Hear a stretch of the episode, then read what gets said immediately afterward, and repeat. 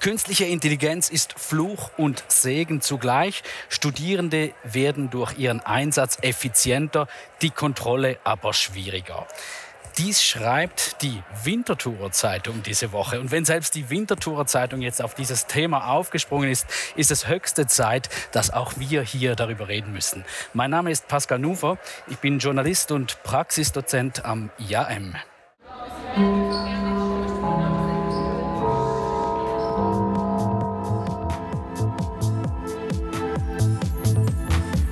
IAM On Ear. Beobachtungen und Analysen zu aktuellen Themen im Podcast.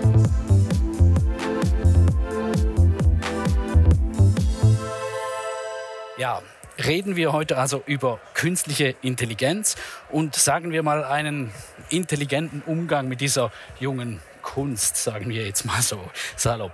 Ich habe heute drei Gäste hier bei mir. Äh, das sind Gäste aus Fleisch und Blut, also keine Bots. Wir reden hier wirklich mit real existierenden Menschen. Das ist ja heute nicht mehr so selbstverständlich. Es geht hier darum, um den Umgang mit KI im Alltag ein bisschen anzuschauen, mit künstlicher Intelligenz, aber eben auch insbesondere mit ChatGPT. Und da geht es vor allem darum, auch, wie gehen Hochschulen damit um? Wie geht man im Alltag damit um? Was sind die Chancen und was sind vielleicht auch die Risiken? Bei mir zu Gast sind Kerstin Marlow. Kerstin, du bist Professorin für digitale Linguistik und Schreibprozessforschung am Institute of Language Competence hier an der ZHAW. Dann haben wir ebenfalls von der ZHAW den Leiter unseres Institutes hier, also des Instituts für angewandte Medienwissenschaft, Giso Kehl. Und last but not least haben wir Daniel Jörg hier. Daniel, du bist nicht von der ZHAW, aber du bist quasi unser Mann der Praxis hier. Du leitest bei der Agentur Farner den Innovationsbereich und hast da schon viel mit KI zu tun. Genau. Da steigen wir doch gleich mal ein. Also in diesem heutigen Abend haben wir viel über KI gesprochen, über den Einsatz von diesem Chat-GPT, das in aller Munde ist. Und ich möchte gerade als erstes mit der Praxis einsteigen. Wo wird das verwendet? Wie geht ihr damit um? Genau, sehr unterschiedlich. Ähm, seit Jahren eigentlich, wenn du digitale Kampagnen machst, ist das ganze Targeting, all diese Schätzungen, wo du welche Audiences wie erreichst, das ist auf KI basierend.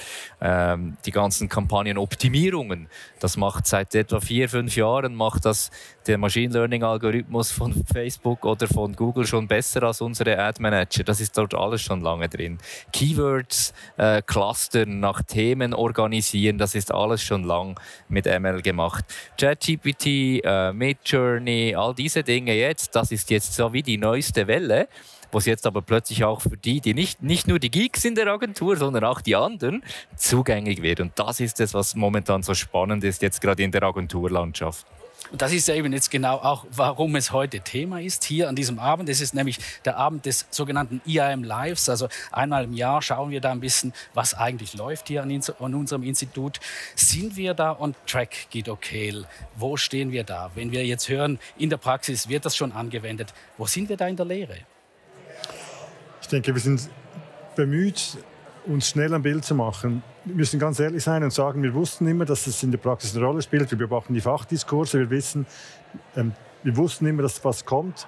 Ich glaube aber in der, in, der, in der Macht, wie es kam im Januar dieses Jahres, hat, das hat uns ähm, beeindruckt, das hat uns auch ein bisschen überrumpelt. Ich würde nicht sagen, dass wir bereit waren im Januar für ein, ein Chat-GPT ähm, und wir sind jetzt daran, experimentell herauszufinden, was auch sehr äh, lustvoll sein kann, wie wir damit umgehen. Was wir sehr früh erkannt haben, bei allem Unwissen, das wir haben gegenüber den neuen Realitäten, wir wussten sehr früh, es wird etwas sein, womit wir leben. Wir wollen uns nicht dagegen wehren, wir wollen es einbauen, wollen es thematisieren und wollen schauen, welche Kompetenzen unsere Studentinnen und Studenten brauchen, um in den Kommunikationsberufen weiterhin fit zu sein.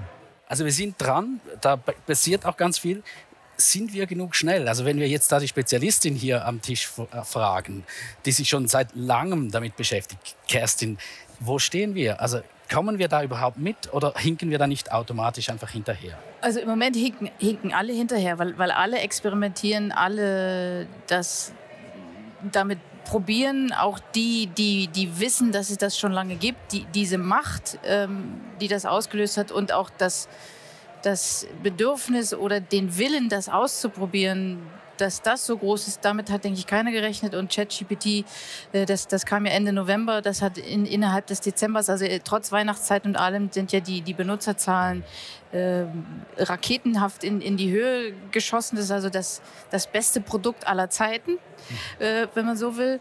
Äh, der Vorteil in der, in der Schweiz ist, dass das Semester natürlich Mitte Februar begonnen hat, was mega Stress ausgelöst hat. Aber wir haben sehr früh das auch angefangen, in den Unterricht zu integrieren. Das heißt, wir, wir sind tatsächlich die, die das sehr früh schon thematisiert haben und alle anderen, Deutschland zum Beispiel, wo das Semester sehr viel später anfängt, die haben ja im, im, um Ostern rum erst angefangen und die, die, hatten zwar das in Ruhe, aber wir hatten schon die, die, äh, die Erfahrung, was, was man im Unterricht machen kann und wie das bei den Studierenden ankommt. Was ich vielleicht noch ergänzen kann, wir haben auch ein Schwesterinstitut, das Institut für Übersetzen und Dolmetschen. Die haben das ein bisschen durchgemacht vor einigen Jahren mit DeepL und der ganzen maschinellen Übersetzung. Und da können wir uns zwar das nicht eins zu eins ähm, abschauen, wie wir das äh, einsetzen sollen, wie wir das umsetzen sollen in der Lehre, aber es gibt doch Parallelen und da, können, da profitieren wir auch von den Erfahrungen, die von den Kolleginnen und Kollegen bei den ähm, im, äh, Übersetzungs, äh, Übersetzen und Dolmetschen gemacht wurden. Also es geht um Chancen und Ängste. Wir haben jetzt verschiedene Sachen gehört. Das eine, was ja eben auch schon im Titel jetzt oder in diesem Quote von der Winterthurer Zeitung äh, drin war, die Kontrolle wird, würde schwieriger. Also da ging man davon aus, die Studentinnen und Studenten, die würden das dann missbrauchen. Was ist da dran? Also ist das jetzt so? Also du sagst, ihr braucht das schon. Äh, spielt das überhaupt eine Rolle oder wie geht man damit um? Eben der, der eine Entscheid, der, der an der ZHW sehr, also auf sehr oberer Ebene sehr früh gefallen ist, auch verbieten auf keinen Fall, mit natürlich der Rechtsauskunft, die sagt, man kann es nicht. Also wenn man was verbietet, muss man es kontrollieren. Wir können es nicht kontrollieren, also verbieten ist, funktioniert nicht. Und dann aber zu sagen, wir, wir besetzen es bewusst ein, ist natürlich noch ein anderer Schritt. Äh, und wir haben es systematisch im, im, im, Unterricht eingesetzt, jetzt in, in unserem Bachelorstudiengang. Da habe ich so ab, ab, Mitte des Semesters, wenn man da ankommt und sagt, wir machen jetzt was, und dann war die Reaktion gleich auch nicht, also nicht schon wieder, haben wir schon, probiert haben wir schon. Ähm, das heißt, die Studierenden sind da systematisch rangeführt worden und Aufgaben, die wir mit ihnen bearbeitet haben, die Reaktion war sehr oft, das, was automatisch rauskommt, das ist eigentlich nicht brauchbar. Die Kompetenz habe ich schon, das einzuschätzen. Wenn ich das jetzt alles überarbeiten muss, dann kann ich es auch von Anfang an selber machen. Das ist vielleicht nicht die richtige Schlussfolgerung, aber die Schlussfolgerung, ich muss es überarbeiten und ich nehme nicht das, was sofort kommt und ich brauche meine Kompetenzen, die ich gerade auch dabei bin zu erwerben, um das überarbeiten zu können und anpassen zu können an, den, an das, was ich eigentlich brauche. Das ist eigentlich eine sehr, sehr positive, die Studierenden empfinden es nicht so, aber ich finde es eine sehr positive Erfahrung, die wir ihnen da vermitteln. Es ist eben nicht die Lösung für alles. Ich habe ein Déjà-vu. Darf ich schnell? Das, es gibt so zwei, drei Fragestellungen, die kommen bei jeder Technologie oder bei jedem Tipping Point. Das eine ist, was ersetzt, oder? Diese Frage. Und die zweite ist, verlieren wir die Kontrolle? Wir haben nie Kontrolle. Die Kontrolle ist eine Illusion. Also wir haben keine Kontrolle, was im Netz steht. Wir haben keine Kontrolle, was auf Social Media passiert. All die Firmen, die vor fünf, sechs Jahren, wo Social so richtig durch die Decke ging, hey, jeder kann jetzt twittern und posten, was macht das? Wir können nicht mehr kontrollieren, welche Information. Am Schluss, unsere, unsere Volkswirtschaft funktioniert nicht auf Kontrolle. Das ist Trust. Aber da war doch sehr viel Angst jetzt ja, ja, in den letzten da, Monaten. Aber die ist ja immer da. Immer wenn was Neues kommt, gibt es ein bisschen Angst. Ist, das mehr, ist es nicht mehr als das? Also ist es einfach die Angst vor Neuem? Nein, es ist ja auch begründet, kritisch zu sein. Aber zwischen kritisch sein Angst zu haben und Verlustangst zu haben, das sind Riesenunterschiede. Und ich sage nur, es ist ein wiederholendes Muster bei jeder neuen Technologie, dass wir zuerst, ein paar Leute schreien immer, welche, welche Kontrolle verlieren wir. Wer wird abgeschafft? Wo äh, haben wir es genau, nicht mehr im Griff? Was, ja. muss man ein bisschen, was sollte man ein bisschen beobachten? Wo sollte man kritisch denken? Und wo brauchen wir auch Vertrauen und Empowerment, dass die Leute das Vertrauen dann nutzen können? Ich möchte mal noch schnell einen Schritt zurückgehen. Jetzt für all die Leute, die zuhören und eben schon viel jetzt davon gehört haben, in irgendwelchen Zeitungen darüber gelesen haben. Was ist dieses Chat-GPT überhaupt? Mal ganz kurz, Kerstin, in drei, vier Sätzen, was kann das? Was ist es überhaupt? Eben, wenn wir diese Angst auch ein bisschen nehmen wollen. Ist es gefährlich? Was ist das überhaupt? Was steht da dahinter?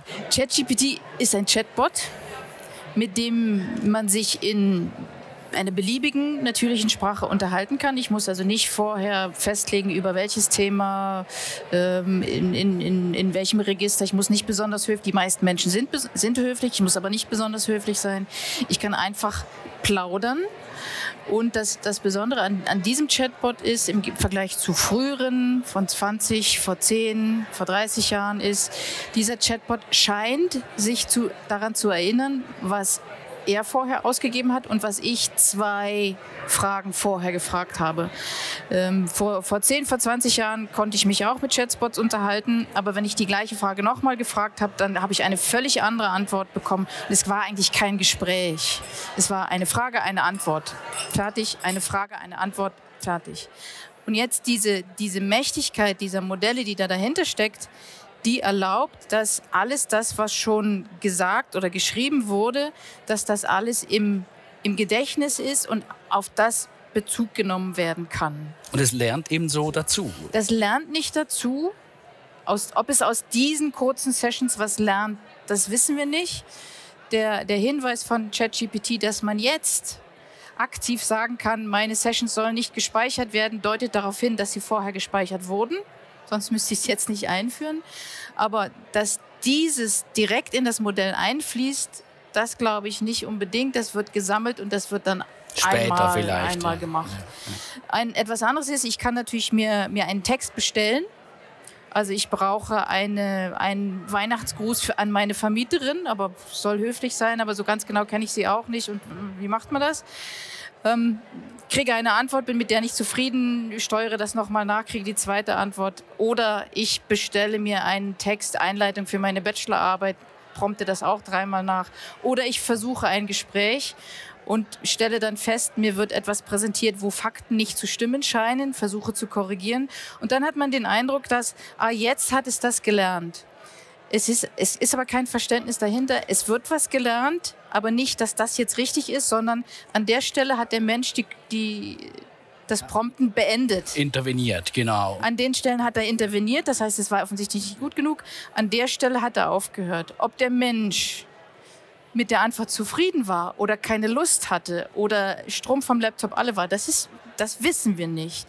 Die eine Interpretation ist aber, die, die zuletzt, das, das zuletzt gegebene Output ist, ist der gute. Das ist aber auch eine menschliche Interpretation. Interpretation. Das eigentlich ist, ab da hat der Mensch nicht mehr gequengelt und hat nicht mehr nachgepromptet. Es ist letzten Endes einfach eine Maschine, die dann aufhört, wenn Maschine, wir die- nichts mehr die machen. dann- die dann reagiert. Ich habe diese Frage ChatGPT selber auch gestellt, gefragt, wer bist du, ChatGPT? ChatGPT hat mir die Antwort nämlich so dann gegeben, hallo, ich bin ChatGPT, ein KI-basiertes Sprachmodell, entwickelt von OpenAI. Ich wurde darauf trainiert, menschenähnliche Texte zu generieren und auf verschiedene Fragen und Anfragen zu antworten. Ich kann Informationen bereitstellen, bei Problemen helfen oder einfach nur eine interessante Unterhaltung führen. Wie kann ich Ihnen behilflich sein? Kann, kann man so sagen? Das, stimmt das etwa so? Würde das das etwa zusammenfassen? Kann es wirklich bei Problemen helfen? Wenn ich jemanden zum Reden brauche, natürlich hilft es dabei. Es ist, es ist auch geduldig, oder? Also ist nicht beleidigt, wenn ich dann Genau. ge- gehe und wiederkomme. Genau, es will dann nichts mehr Neues. Eine Frage, die heute Abend auch hier auf dem Podium besprochen wurde, ist, und die beschäftigt uns äh, besonders, den Zug, die Zukunft des Journalismus. Jemand hat gesagt, in zehn Jahren wird es nur noch einen Bruchteil davon brauchen. Äh, Guido Kehl, macht man sich da schon Gedanken drüber am Institut? Auf jeden Fall. Wir sind ja auch im Austausch mit der Praxis und da tauschen wir uns auch intensiv darüber aus. Ähm, die Frage hat mehrere Dimensionen.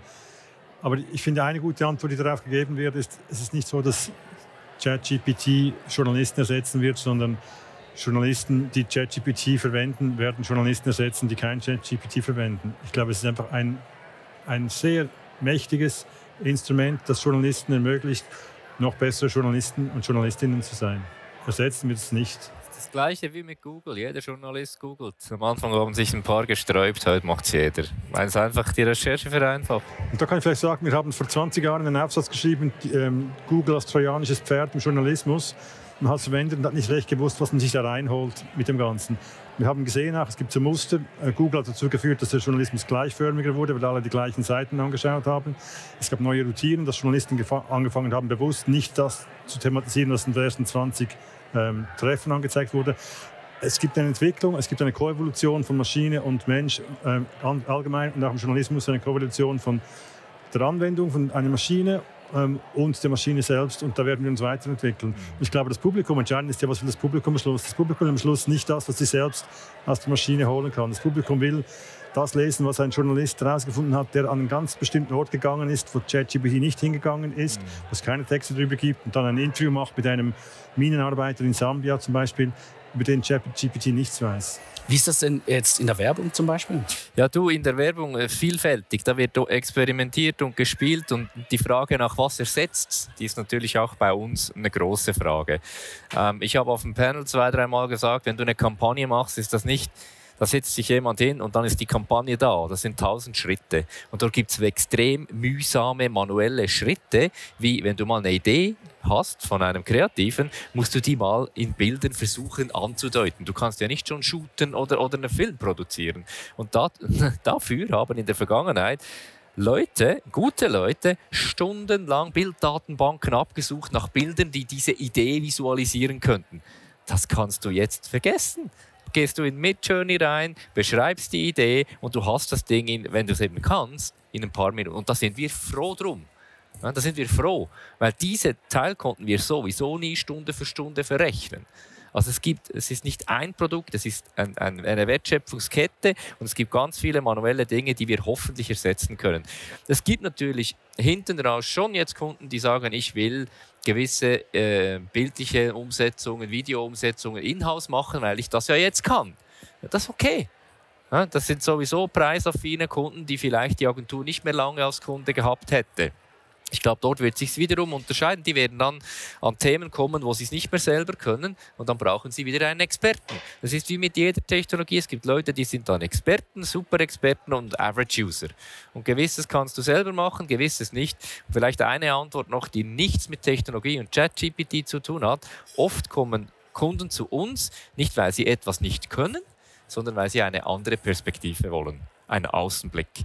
Und das kriegst du eben dann schon wieder, wenn andere Leute mit anderen Fragen, mit anderen Brillen vielleicht an die gleiche Technologie rangehen. Also ich sehe, da sind Veränderungen im Gange, das birgt äh, auch Chancen dahinter. Äh, eine Frage. Ich habe auf Twitter die Frage gestellt, gesagt, wir haben diesen Podcast und habe gefragt, was wo drückt euch der Schuh, was wollt ihr wissen? Mehrfach kam so ein bisschen die Frage nach Regeln, nach, nach Kodex. Äh, wie, wie geht man damit um? Braucht es, jemand hat gefragt, äh, braucht es eine Art Ehrenkodex äh, wie im Umgang mit, diesen, mit dieser Art von, von Instrumenten? Braucht man das künftig? Muss Haben man das wir einen Ehrenkodex fürs Telefon, für Google, und für Social Media. Für Rechtschreibkorrektur. Nein, aber gell, jetzt auf dieser gesellschaftlichen Ebene oder so branchenübergreifend, ich glaube, es gibt übergeordnete Kodizes, dass man Fakten checkt, dass man äh, keine äh, äh, privaten Dinge kundtut, solche Dinge, Quellen schützt, die sind aber übergeordnet, die sind nicht Technologie oder Zugang zur Technologie abhängig. Bei uns jetzt intern in der, in der Agentur, was wir machen, wir arbeiten, Ringe war ja in den Medien heute gerade, oder? Mit ihren Core Principles zu, zu, zu ChatGPT.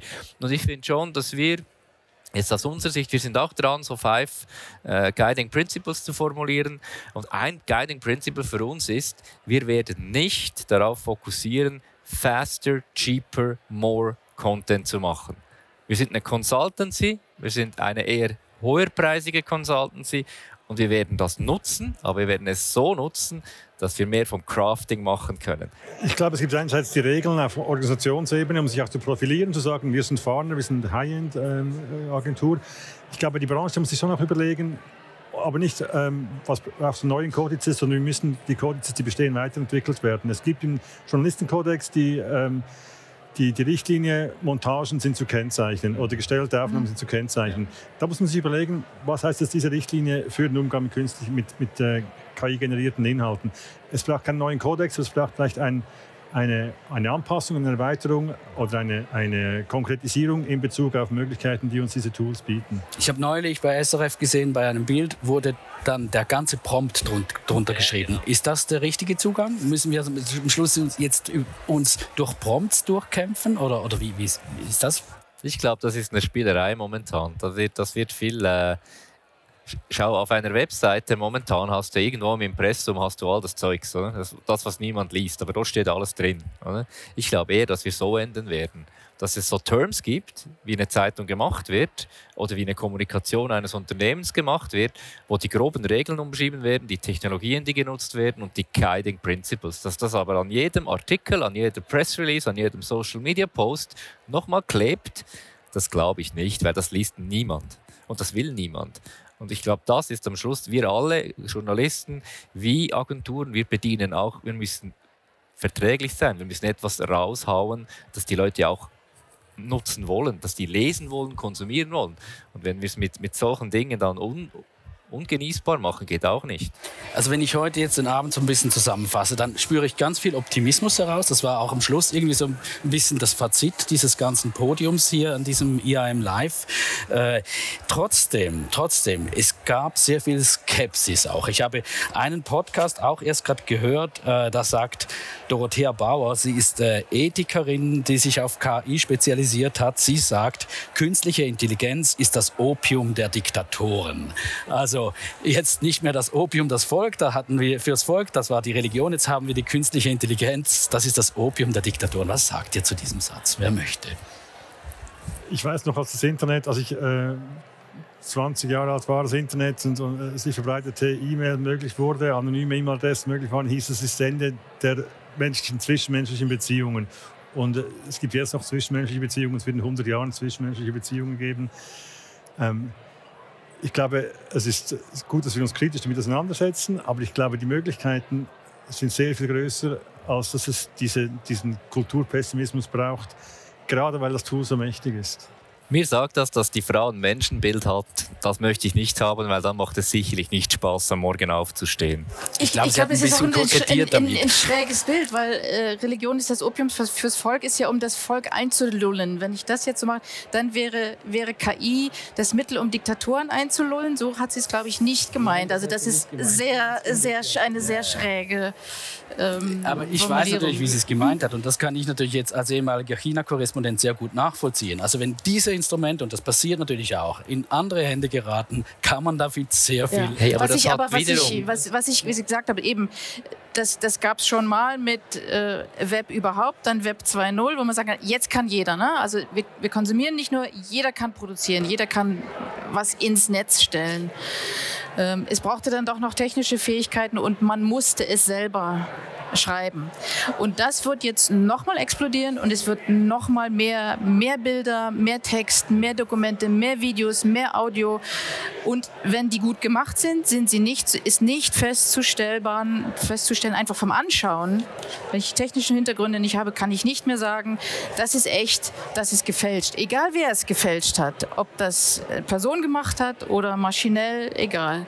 Das kann ich, das kann ich nicht mehr feststellen. Worum es aber gehen wird, ist, das, und das ist kritisches Denken, das ist äh, Data Literacy, Information Literacy, Digital Skills, die wir seit zehn Jahren länger propagieren, dass wir das dass das notwendig ist und das wird jetzt immer offensichtlicher, dass wir das brauchen, um diese Flut von Informationen einschätzen zu können. Wer die gemacht hat, ist fürchterlich egal. Aber wichtig ist der Umgang, was, damit. Was, der Umgang ja. damit. Sind wir da soweit, Guido Kehl? Wir haben vor zwei Jahren in unserem Studiengang ein Modul geschaffen, das heißt kritisches Denken, wo es genau darum geht, bevor wir ChatGPT kannten, dass wir Studierende noch stärker befähigen wollen, kritisch zu denken. Und ich denke, das ist einfach eine Schlüsselkompetenz, die jetzt noch mehr an Bedeutung gewinnt, aber nicht jetzt seit ChatGPT, und da sind wir auf gutem Weg, denke ich, uns dieser Herausforderung zu stellen, ohne es zu verteufeln und gleichzeitig auch die Chancen zu erkennen, die es bietet für diese Tätigkeiten, die wir tun. Absolut. Ich habe eine Geschichte zu dem Thema. Ich bin ein Storyteller. Der äh, Nobel, den kennt ihr alle, oder? Nobelpreis. Der hat ja das Dynamit erfunden. Und der war überzeugt, dass das eine geniale Erfindung ist. Man kann Berge sprengen, einen Tunnel bauen und die Menschen zusammenbringen. Und dann hat man, hat, hat man plötzlich gemeint, er sei gestorben. Und da kam ein, Medi äh, ein Nachruf in den Medien. Und da wurde er ganz anders dargestellt, weil mit Dynamit wurden auch Überfälle gemacht, da sind Leute gestorben, da wurde Terror betrieben. Dann hat er das realisiert und den Nobelpreis gegründet, um seinen Namen im Nachhinein eigentlich wieder äh, aufzupolieren. Also was wir machen mit einer Technologie, ob das jetzt Dynamit ist oder äh, ChatGPT, hey, das liegt an uns. Gell? Und ich glaube daran, dass die Menschheit, wenn du schaust, wie sich die Menschheit entwickelt und wie Technologie immer auch Fortschritt, Sterblichkeit, unter andere Themen, das geht in die richtige Richtung. Da gibt es immer Risiken, es gibt immer ein paar schwarze Schafe, aber das liegt eben auch an Early Adopters wie uns, positiv mitzugestalten, auszubilden, zu enablen, zu inspirieren etc. Letzte Frage noch an dich, Kerstin. Eines meiner Lieblingsbücher als jugendlicher, junger Erwachsener war der Hitchhiker's Guide Through the Galaxy. Und da gibt es Babelfish. Das kann man ins Ohr tun und die Welt gehört einem. Sind wir jetzt soweit? Ich möchte nichts in meinem Ohr haben, aber äh,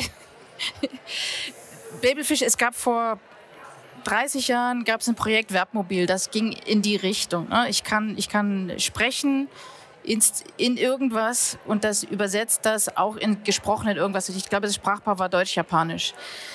Ähm, Kollegen am, am IUD haben gerade, eben maschinelle Übersetzung hat wahnsinnig Fortschritte gemacht, haben gerade so etwas getestet mit, mit Krisenkommunikation. Ich hab, es gibt nur das Smartphone, da gibt es automatische Übersetzung, Spracherkennung gibt es, Sprachausgabe gibt es.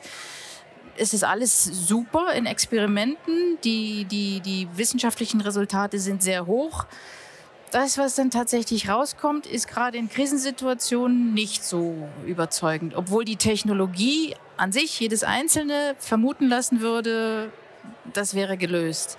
Ich denke, dass das Problem ist nicht gelöst. Ich freue mich, ich frage dich in fünf Jahren vielleicht auf Kiswahili und du gibst mir in türkische Antwort. Damit sind wir, glaube ich, am Ende von diesem Podcast für heute. Das war der Podcast IAM on Ear zum Thema künstliche Intelligenz und ChatGPT. Herzlichen Dank in die Runde hier und herzlichen Dank fürs Zuhören. Wir freuen uns auf Feedbacks und Kommentare, gerne auch auf unseren Twitter- oder Instagram-Kanälen. Das war der Podcast aus dem Institut für angewandte Medienwissenschaft der ZHAW.